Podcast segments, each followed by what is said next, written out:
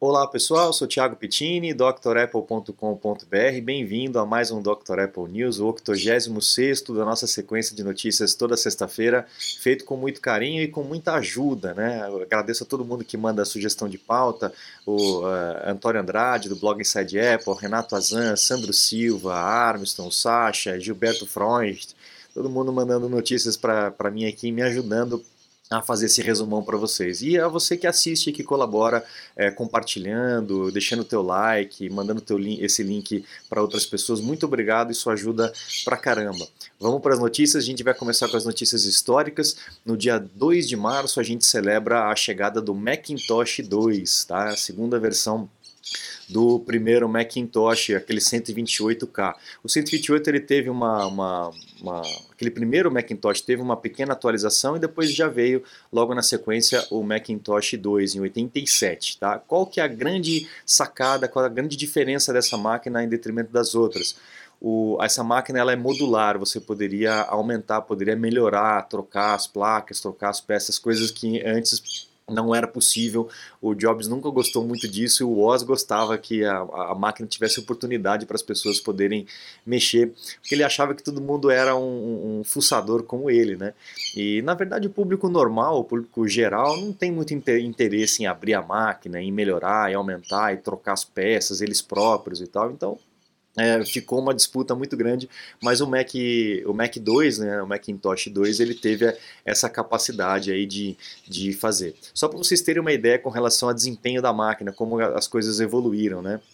Ah, o processador tinha a frequência de 7.5 kHz, só para vocês terem uma ideia, kHz, né?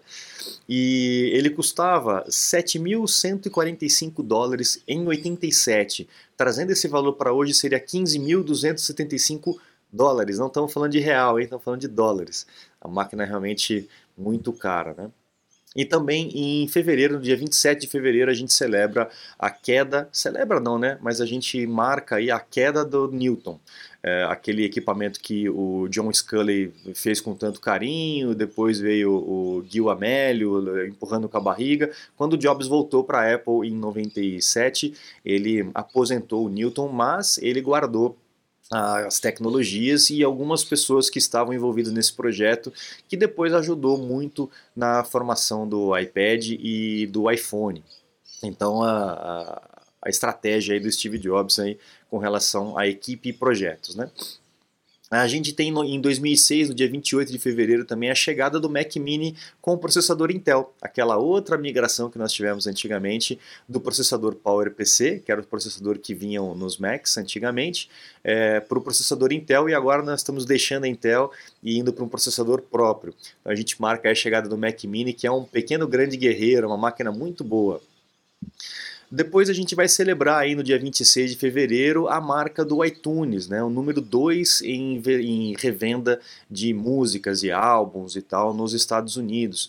Então foi uma revolução muito grande desde a chegada do, do do AirPod, né, depois a vinda do iTunes e a abertura da, da, da indústria fonográfica para esse mercado digital. O Steve Jobs eh, salvou essa indústria fonográfica da pirataria na época do Napster, né, a, turma lá estava desesperada porque tinha virado várzea, né, e a Apple veio com essa ideia da loja e acabou abocanhando um mercado gigantesco e transformando, melhorando um mercado que estava em, em, completa decadência. Né? E quem não lembra dessa propaganda, né? Essa propaganda era bem legal, super simples e marcante pra caramba. Antigamente os fones eram todos pretos, não sei se a, a, turma lembra, né? Não tinha fone branco, né? Era tudo preto. E a Apple começou com esse fone branco para destacar aí essa ideia do comercial e genial, né? Bom, iPhone 12. O iPhone 12 é o iPhone mais quente da história, como está dizendo o título aqui. O iPhone de maior sucesso da história, um crescimento de 50% é, year over year aí no último quarto realmente algo absurdo eh, se for pensar tudo o que aconteceu no planeta né, nesses últimos 12, 15 meses. Realmente é algo absurdo. E por que, que chegou nisso? Ó, a gente está vendo lá no, no Japão, por exemplo, 2020, metade dos smartphones comprados no Japão foram iPhones. Então realmente foi uma, um ano é, teve muita, muita uh, anúncio, né? Teve muita estratégia de marketing durante o ano, turma em casa, né? Precisando de equipamentos melhores, mais velozes. Então tudo isso deve ter contribuído para esse aumento aí de, de eletrônicos e principalmente no caso do iPhone. Bom, o Ming Chi Kuo, nosso oráculo lá da, da, da Apple, é, da Apple não, né? É, oráculo sobre Apple, né?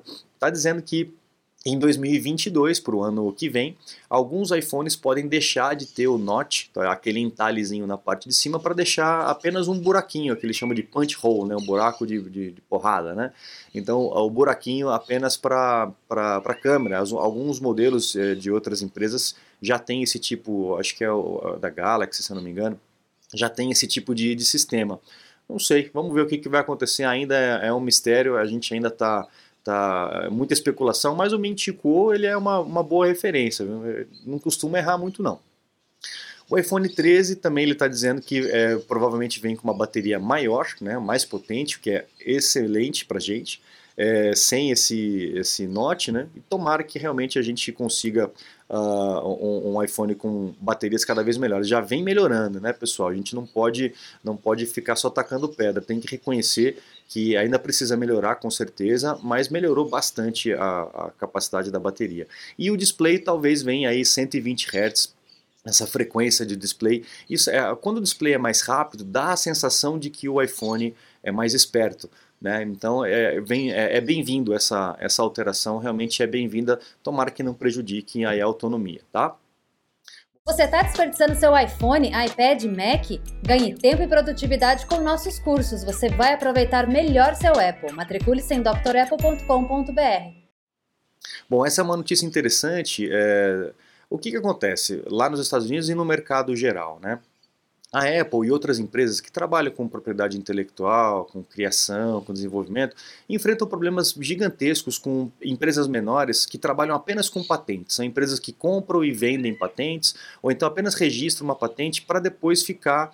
É, é, enchendo o saco das empresas, entrando com processo, cobrando, esse tipo de coisa. Então são empresas que vivem só disso, só de royalties e só de, de patentes. E lá nos Estados Unidos tinha uma corte é, especial, uma, um, um, board especial é, de é, reclamações com relação a patentes, né?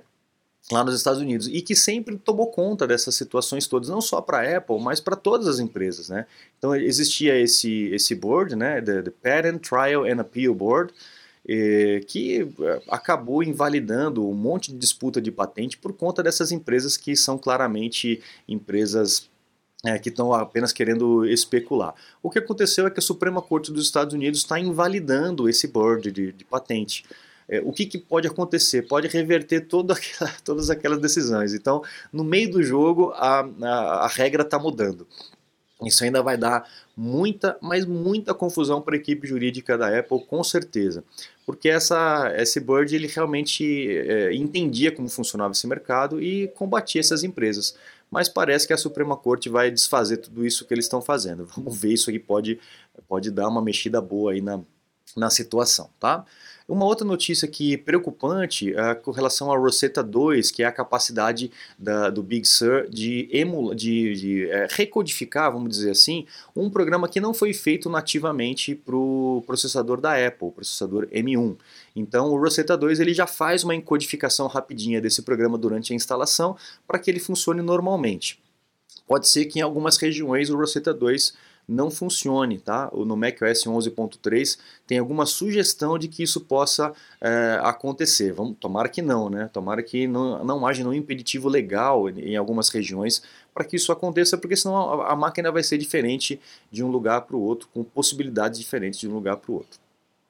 Bom, a gente também tem, tem aí a possibilidade do MacBook de 14 polegadas, que a gente já vem falando há, há pouco tempo, há muito tempo, na verdade, né?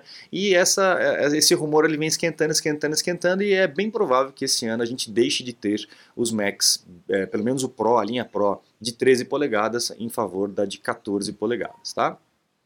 iPhone 12 com uh, o MagSafe é, Battery, esse aqui é legal, é, é uma, uma notícia que eu separei. Eu lembro quando eu fiz a live do iPhone, não me lembro se foi o Sandro ou se foi uma outra pessoa que comentou a respeito do MagSafe e falou, oh, daqui a pouco vai ter aqueles power banks apenas de encostar. Acho que foi o Sandro que falou isso. E tá aí, não demorou muito. É, naquele dia eu falei, com certeza, daqui a pouquinho já vai ter esse tipo de equipamento. E aí, tá aí, chegou já essa bateria apenas de indução, só encostar no iPhone e ele já vai começar a carregar, tá? É, essa é uma notícia de segurança que não envolve só a Apple, mas envolve a, a parte de informática geral, veio lá do, do, do Gilberto Freund. Obrigado, Gilberto. Eu espero que esteja falando o certo sobrenome. É, é, um blog de tecnologia alemão que está trazendo uma informação muito importante com relação a, a a segurança né, de aplicativos e de arquivos que estão na nuvem. Hoje em dia, grande parte da distribuição de vírus, né, principalmente no caso dos Windows, vem desses arquivos de Word é, que estão na nuvem, compartilhado de um para o outro. Antigamente, o, e hoje em dia também, né, a pior é, etapa aí da, da, de um vírus, né, da fabricação de um vírus, é a transmissão, é você espalhar isso para todo mundo. E com a nuvem isso ficou mais fácil, né? E a gente sabe que o Word, é, o Office, né, ele tem aquele recurso de macros que trabalha com database, que trabalha com arquivos é, com códigos um pouco mais, mais fortes, que podem estar tá interferindo na máquina. Então a gente tem uma segurança, tem que ter uma segurança maior com relação a isso, uma preocupação maior com essas pastas compartilhadas, com esses arquivos compartilhados, principalmente é, quem tem o Windows e quem trabalha com o Office mesmo no, no Mac, porque alguns arquivinhos podem realmente conter uh, comandos aí que não deveriam estar lá. Então tem que ter um pouco de atenção. E para encerrar a nossa, a, o nosso news dessa sexta-feira, essa sonda que está na NASA, a NASA Mars Perseverance Rover, ela está utilizando, por incrível que pareça, um processador PowerPC lá do iMac coloridinho G3 de 1998. Incrível, né? Como é que pode um, um equipamento desse usar um processador de 23 anos atrás, né? Impressionante, funciona super bem. É o mesmo processador, só que ele foi modificado pela fabricante para aguentar aí as, as temperaturas de Marte, que variam entre menos 55 e mais 125 graus Celsius. Então é realmente extremos absurdos para equipamento, tem que ser muito resistente. E o PowerPC aí do nosso iMac, querido iMac G3, tá lá em Marte, lá vendo os marcianos. Legal, pessoal? Eu fico por aqui então. Não esqueça de acessar o site drapple.com.br, conhecer os cursos e os meus contatos que estão lá para um suporte técnico, uma consulta técnica online. Eu fico à disposição de vocês. Muito obrigado, um grande abraço e até a próxima. Tchau, tchau.